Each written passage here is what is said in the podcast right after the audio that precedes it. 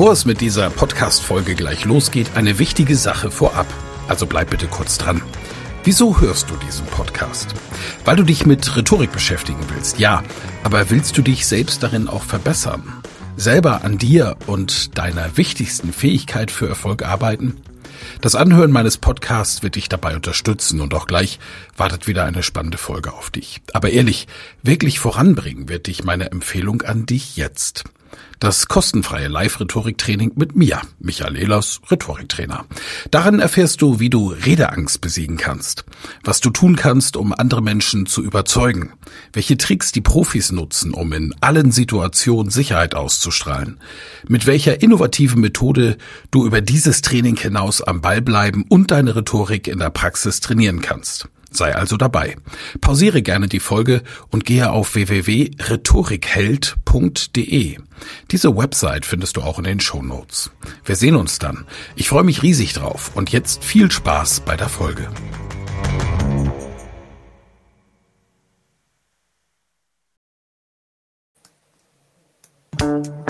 Elas Rhetorik Podcast. Elas Rhetorik Podcast. Wer etwas zu sagen hat, sollte reden können. Ihr Rhetorik-Podcast für Management, Kommunikation und Strategie. Ja, hallo und herzlich willkommen zum Elas Rhetorik Podcast. Freue mich sehr, dass ihr wieder eingeschaltet habt in meine kleine Podcast-Show. Und ich habe heute einen tollen Gast. Wir haben uns kennengelernt. Ja, wie schon viele Gäste, die ihr mitbekommen habt in den letzten Folgen auf Kreta.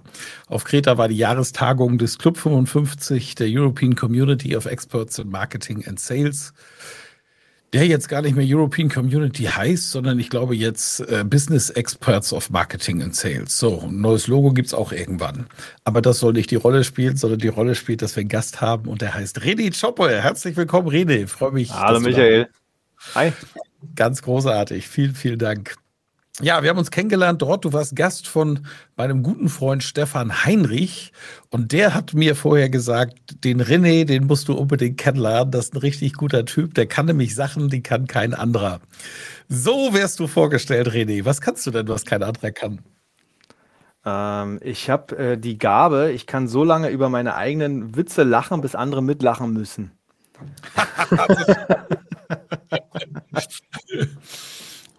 Ähm, und im Beruflichen gibt es auch was. Also äh, Im Beruflichen sagt man mir nach, ich habe eine, eine Agentur für, für Marketing-Automation. Das stimmt auf den ersten Blick auch. Wir automatisieren Prozesse. Wenn man genauer hinguckt, stellt man fest, wir kümmern uns eigentlich darum, dass die Unternehmen wieder mehr Zeit haben, um eigentlich an dem zu arbeiten, wo sie mal, wofür sie mal angetreten sind. Wir geben den Menschen wieder Zeit zurück und nehmen ein paar blöde Aufgaben weg und kippen die in eine Software und machen da es für alle angenehmer und leichter. Und Marketing-Automation oder überhaupt Automation ist ja quasi ein Buzzword im Augenblick. Also ich werde auf LinkedIn ja alle zwei Tage von irgendjemandem angeschrieben. Äh, Hallo Michael, du hast ja so ein tolles Profil und äh, bist du eigentlich schon automatisiert? Und meine Antwort ist immer, erstens arbeite ich nicht mit Leuten zusammen, die ich nicht kenne. Und zweitens war ich schon automatisiert, da bist du noch mit der Trommel um einen, um Tannenbaum gelaufen. so. Mhm. Also ich, ich weiß um den Wert. Aber äh, vor allen Dingen weiß ich noch etwas, weil wir uns ja in Kreta unterhalten haben und das möchte ich meinen Zuhörenden einfach schenken. Dieses Thema ist dir über den Weg gelaufen. Ich will es mal so nennen. Lass uns mal in deine Geschichte reinschauen, René. Was hast du gemacht, bevor du Automatisierung gemacht hast und wie bist du eigentlich dazu gekommen, selbstständig zu werden? Also selbstständig, das Thema war eigentlich ziemlich früh klar. Ich hatte mit äh, 18 meine erste Gewerbeanmeldung und selbstständig ist so dieses Thema Unternehmerfamilie. Und ich habe mich dann mit 2011 oder 2012, irgendwie Ende 2011, habe ich mich selbstständig gemacht mit dem Thema, was ich nach meinem ähm, Zivildienst, ja, da war ich dann durch, nach dem Zivildienst, äh, habe ich nochmal neu anfangen müssen, weil neun Monate kannst du nichts machen. Das kennen die Leute jetzt nicht mehr, aber ist ja damals so gewesen. Und äh, habe mich dann selbstständig gemacht im Bereich Online-Marketing. Und habe das Thema von der Pika aufgelernt. Ich war bei einer Firma im Vertrieb, Handelsvertreter für die, das hat Spaß gemacht. Dann habe ich mich von der Firma irgendwann getrennt, habe mich selbstständig gemacht als Online-Strategieberater. Das hat auch sehr gut funktioniert und hatte 2016 so den Stand, äh, ganz erfolgreich, selbst und ständig. So, weißt du, dieses mhm. äh, 80-Stunden-Woche. Und äh, ich habe dann irgendwann realisiert, ich habe jetzt, also man, man, verdient ja jetzt deswegen nicht schlecht Geld, aber du merkst, irgendwann realisierst du es auch in, in dem, wenn du noch gar nicht so alt bist, das ist eine Situation, aus der kommst du erstmal nicht mehr raus. Und ich wusste auch, ich kann keinen Mitarbeiter einstellen, um das ganze Thema zu lösen, sondern ich müsste mich duplizieren, aber selbst wenn es die Person gibt, die hätte keinen Grund bei mir zu arbeiten. Also habe ich in meinem Kompetenzbereich geschaut und habe mich angefangen mit dem Thema Automatisierung, was ja so ein Teilbereich eigentlich vom Online-Marketing ist. Ich habe mich dann angefangen mit dem Thema sehr intensiv auseinanderzusetzen und habe da irgendwie so einen richtigen Febel für entwickelt und habe angefangen, mein Unternehmen einfach zu automatisieren für mich. Und das hat unfassbar gut funktioniert. Ich hatte nach sechs Wochen hatte ich zehn Stunden Arbeit pro Woche weniger, messbar. Mhm. Und das war eigentlich Sinn und Zweck der Übung. Und was ich erstmal nicht für möglich gehalten habe, aber es war dann so, ich hatte auch 25 Prozent mehr Umsatz. Und das mhm. war so ein göttergleiches Gefühl, so nach dem Thema, ich äh, automatisiere mal kurz und äh, auf einmal läuft alles viel besser. Das war geil. Ja, verstehe. Ähm, was war der Auslöser, dass du automatisiert hast? War das einfach nur der Punkt, ach, ich habe jetzt einfach mal verstanden, dass ich Prozesse besser, produktiver gestalten kann? Ja, ne, es war eigentlich tatsächlich ein Stück weit eine Hilflosigkeit, ehrlicherweise. Mhm. Also die, es war so ein, äh, so ein Moment, wo ich einfach gemerkt habe, ich könnte mir jetzt noch irgendwie einen, weiß ich, einen Werkstudenten oder irgendwas einstellen, der meine Analysen für mich macht und der das macht und der das macht. Und ich habe immer gedacht, okay, aber die leben ja nur davon, dass ich draußen einen Auftrag reinhole. Und die mhm. machen ja, wenn ich die nicht füttere, erhöhe ich ja nur die Fallhöhe. Also äh, ich, ich drehe das Rad ja nicht wirklich schneller. Ich drehe es nur mehr auf meinen Schultern. Mhm. Und als mir das so klar wurde, habe ich überlegt, wie kriegst du es denn hin, dass du halt nicht irgendwie zehn Leute hast, die abhängig von dir sind, sondern dass du einfach an sich mit dem Unternehmen ähm, weniger Aufwand hast und dass das besser läuft. Und da war Automatisierung einfach die, ich sag mal so, die letzte Instanz, die für mich zu dem Zeitpunkt übrig geblieben ist. Was war der, das erste, was du automatisiert hast? Wie geht das vor sich? Ich weiß, dass jetzt viele meiner Zuhörer sind hauptsächlich Unternehmer, Unternehmerinnen, Top-Führungskräfte, dass das Thema bei denen auf der Agenda steht, aber vielen fehlt der Zugang. Und ich glaube, dass der Zugang fehlt, weil es an praktischen Beispielen fehlt. Was mhm. kann man automatisieren? Was hast du als erstes gemacht? Äh, ich habe tatsächlich, ich bin ein, ein Riesenfan von, von der Pareto-Kurve. Guck auch mhm. immer, äh, also auch dieses, den Fokus auf einen Engpass zu legen und zu gucken, wo habe ich jetzt einen langen Hebel. Und bei mir war es damals so, ich habe, ähm, würde ich aus heutiger Sicht vielleicht nicht mehr so machen, aber damals war es so, ich habe äh, geguckt, was ist in meinem Alltag das, was mir die meiste Zeit frisst. Und ich habe festgestellt, das sind die Erstgespräche mit Kunden, also mit potenziellen Kunden. Bin halt für jedes Gespräch losgefahren, habe das Gespräch geführt, so gute Stunde, anderthalb Stunde, bin zurückgefahren. Und dann gab es manchmal danach welche, die halt irgendwie gesagt haben, mach mal einen Auftrag oder nicht. Und ich habe als allererstes die, die reine Produktpräsentation von mir, also dieses Wie ist der Ansatz, wie wir eine Strategie für dich entwickeln, das habe ich aufgezeichnet und habe allen Interessenten im Prinzip die Alternativoptionen geboten, habe gesagt, du pass auf, äh, wir können einen Termin machen in sechs Wochen oder du guckst dir jetzt das Video an und stellst dir danach, äh, stellst mir danach die offenen Fragen. Und das war insofern schon mal spannend, weil die Leute haben sich das Video angeguckt und hatten danach keine Fragen mehr. Die haben eigentlich mich dann direkt beauftragt. Und so hatte ich auf einmal die Aufträge ohne das richtige Verkaufsgespräch vorher oder ohne die Produktpräsentation. Und das hat mich natürlich angefixt und dann guckst du weiter, dann überlegst du, was kannst du noch so Schönes machen. Und dann hast du, war bei mir der nächste Punkt, der mich irre Zeit gekostet hat, dieses ganze Onboarding, wenn ein Kunde beauftragt hat. Also wirklich, der Kunde, es ist ja immer so im Vertrieb, es ist halt dann einfach, wenn du den Auftrag irgendwo anders hingibst und die kümmern sich drum. Dann ja. macht Vertrieb Spaß. Wenn du aber dich selbst um deinen, äh, also selbst den Auftrag abwickelst, dann kommt es meistens zu einem, äh, du machst viel Vertrieb, das Ganze wird immer mehr, dein Auftragsbuch ist voll und dann hast du so viel zu tun, dass du abarbeiten musst und in der Zeit, wo du abarbeitest, machst du keinen Vertrieb. Richtig. Das heißt, nachdem deine ganzen Aufträge durch sind, kommst du in so ein Umsatzloch rein. Mhm. Dann kommst du in so eine Dauerakquise-Paralyse, nenne ich das immer weil du einfach da nicht rauskommst. Und genau das löst du, wenn du es automatisierst. Dann kannst du auf der einen Seite das Onboarding vereinfachen und im Hintergrund trotzdem Akquise machen. Ja. Und dann kamen alle anderen Themen eigentlich, also von Terminvereinbarung, Vorbereitung, Angebote nachfassen. äh, Bewertung einholen. Das sind so die Klassiker eigentlich, äh, mit denen irgendwie alle ja starten. So, und das, das hast du gemacht, eins nach dem anderen. Und nachdem du dann dich selbst automatisiert hast, hat sich was in deinem Geschäft verändert. Also wie gesagt, die zehn Stunden pro Woche weniger, das war schon mal ein Riesenerfolg und die 25 Prozent mehr Umsatz. Und ähm, erstaunlicherweise ist das wie, also ich weiß nicht, man, man kennt es so von, von irgendwelchen Leuten, die so einen Herzinfarkt hatten oder sowas. Äh, komischerweise bei mir war danach gar nichts anders. Also ich habe einfach weitergemacht mit dem, was ich gemacht habe. Also ich hätte ja auch mal reflektieren können und sagen können, oh, ist ja cool. Mensch, das war ja gerade irgendwie eine geile Aktion, was ich da selber so gemacht habe. Ähm, gar nicht. Ich habe danach mein Business weitergemacht und äh, es lief halt besser und schneller mit einem schnelleren Rad. Und dann kam die eigentliche Keule kam erst viel später, also so viel später auch gar nicht, war zwei, drei Monate. Und dann hatte ich einen, äh, erstmal eine Blinddarmentzündung, was ja erstmal nicht kritisch ist. Die hat aber kein Arzt erkannt. Mhm. Aus Blinddarmentzündung wurde Blinddarmdurchbruch. Das ist dann schon nicht mehr ganz so witzig. Und damit war ich nochmal gut anderthalb Wochen unterwegs mit dem Blinddarmdurchbruch. Mit höllischen Schmerzen, jeden Tag Antibiotika, mit zig Ärzte, Urologen, Krankenhäuser besucht, alles, alles gemacht. Äh, war natürlich auch Arbeiten, ne? Also mein, du bist als Selbstständiger unbesiegbar. Dann geht man auch mit einem Blinddarmdurchbruch zum Termin.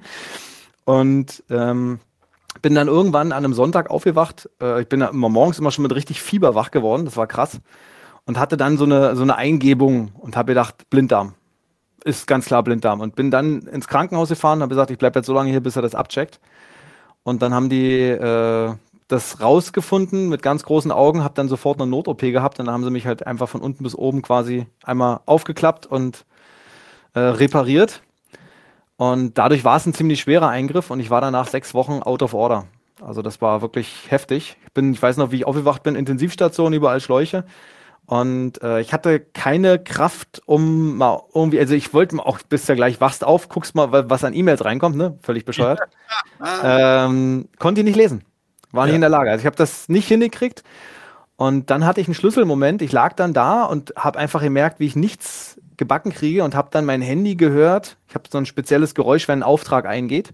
Mhm. Und habe dann dieses Geräusch gehört, als der Auftrag eingegangen ist. Und da habe ich es erstmal realisiert, dass, obwohl ich gerade absolut nichts machen kann, im Hintergrund für mich etwas arbeitet, was, obwohl ich ne, hier bin und äh, unfähig, im Hintergrund für mich arbeitet.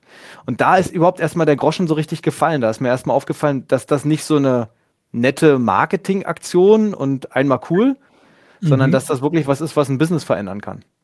Mhm. Und dann ging eigentlich, äh, ja, dann kam das ganze Ding so ins Rollen sensationell. Ich, ich kannte die Geschichte, deswegen wollte ich sie natürlich jetzt auch rausmoderieren, weil ich es einfach total geil finde. Also ich reflektiere nochmal oder fasse nochmal zusammen. Du hast dein Geschäft gemacht als, als Verkäufer.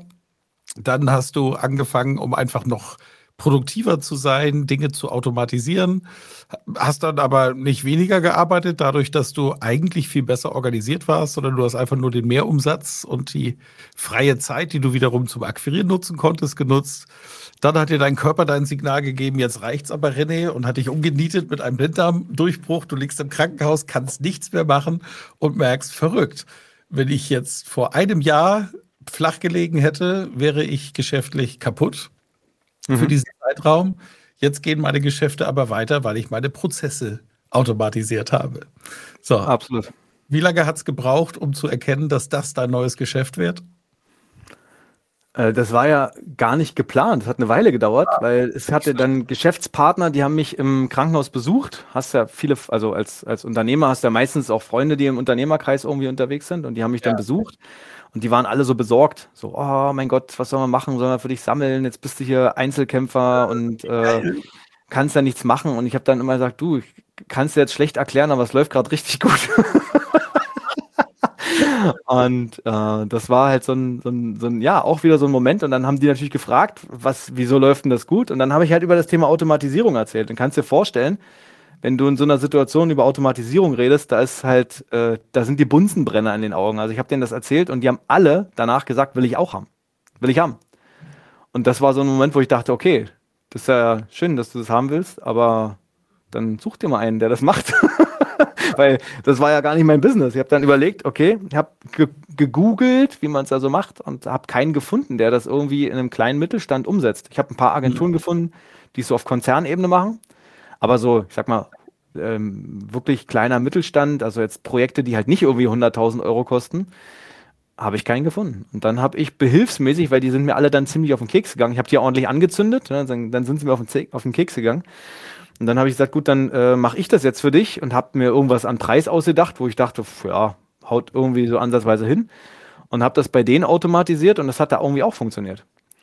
Und dann haben die angefangen, äh, mich völlig crazy weiterzuempfehlen, was ich vorher hatte ich auch. Ich glaube, jeder kennt das, dass man empfohlen wird, aber ja. so Situationen, ich fahre vom Kunden los, der ruft mich an und sagt, kannst gleich umdrehen, mein bester Kumpel ist hier, der will es auch haben. Ich denke, okay, ist ja also völlig, völlig absurd irgendwie. Und hatte dann so viel Nachfrage nach dem Thema, obwohl es weder eine Firma noch eine Webseite noch irgendein Werbemittel gab. Es gab nichts und die Pipeline war voll. Und da habe ich gedacht, das jetzt irgendwie, kannst du das nicht ignorieren? Also sieben Jahre lang machst du ein Business, ähm, hast, äh, hast immer gut zu tun, aber du musst halt auch immer Akquise machen und dann fängst du ein neues Thema an. Es gibt nichts an Werbemittel und die rennen dir die Tür ein. Ja. Und dann habe ich für mich ein Ziel gesetzt und habe gesagt, okay, sechs Monate machst du jetzt beides nebenher, habe mir ein Umsatzziel gesetzt und das hatte ich nach irgendwie zweieinhalb, drei Monaten erreicht und habe dann gesagt, okay, dann äh, wäre ich blöd, wenn ich es jetzt ignoriere bin dann sogar von dem Softwareanbieter zum Consultant des Jahres ausgezeichnet worden und wo ich gesagt habe, Alter, ich fahre ja auf Halbflamme. Also äh, mhm. ich habe die Welt nicht mehr verstanden. Ja. Ich habe auf einmal deutschlandweit Anfragen bekommen, weil ich auf einmal der Experte für das System war und dachte, das ist irgendwie alles verrückt.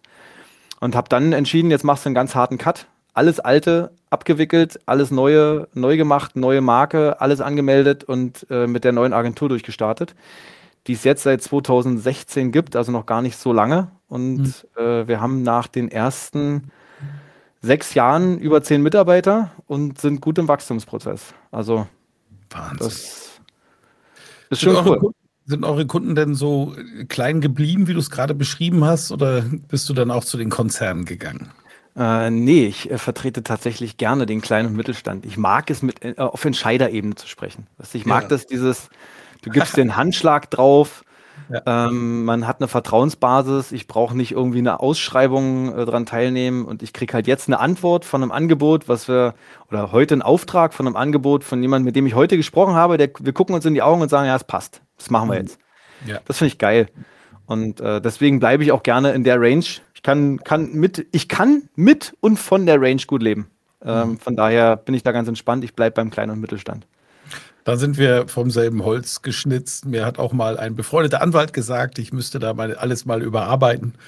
Und dann habe ich gesagt, in dem Augenblick, wo ich dich brauche für eine Kundenbeziehung, weiß ich, dass ich in der falschen Zielgruppe akquiriere. Das ist einfach so. Mit solchen das, Leuten will ich nichts zu tun haben. Punkt aus. Das ist ein, ein guter Punkt, ja. Ja, ist so, ist so. Ne? Natürlich muss alles einigermaßen ordentlich geregelt sein, aber äh, der Handschlagunternehmer und die Handschlagunternehmerin ist mir auch am liebsten. Ja, ich habe damals ähm, Automatisierung einfach auch durch, durch, ja, eigentlich durch, durch die Agentur, mit der ich ähm, verbandelt bin, die meine Website macht, die kam zu mir und hat gesagt, Mensch, da gibt es jetzt Fördermittel und ähm, du willst ja eh eine neue Website haben, wollen wir da nicht gleich mal was automatisieren?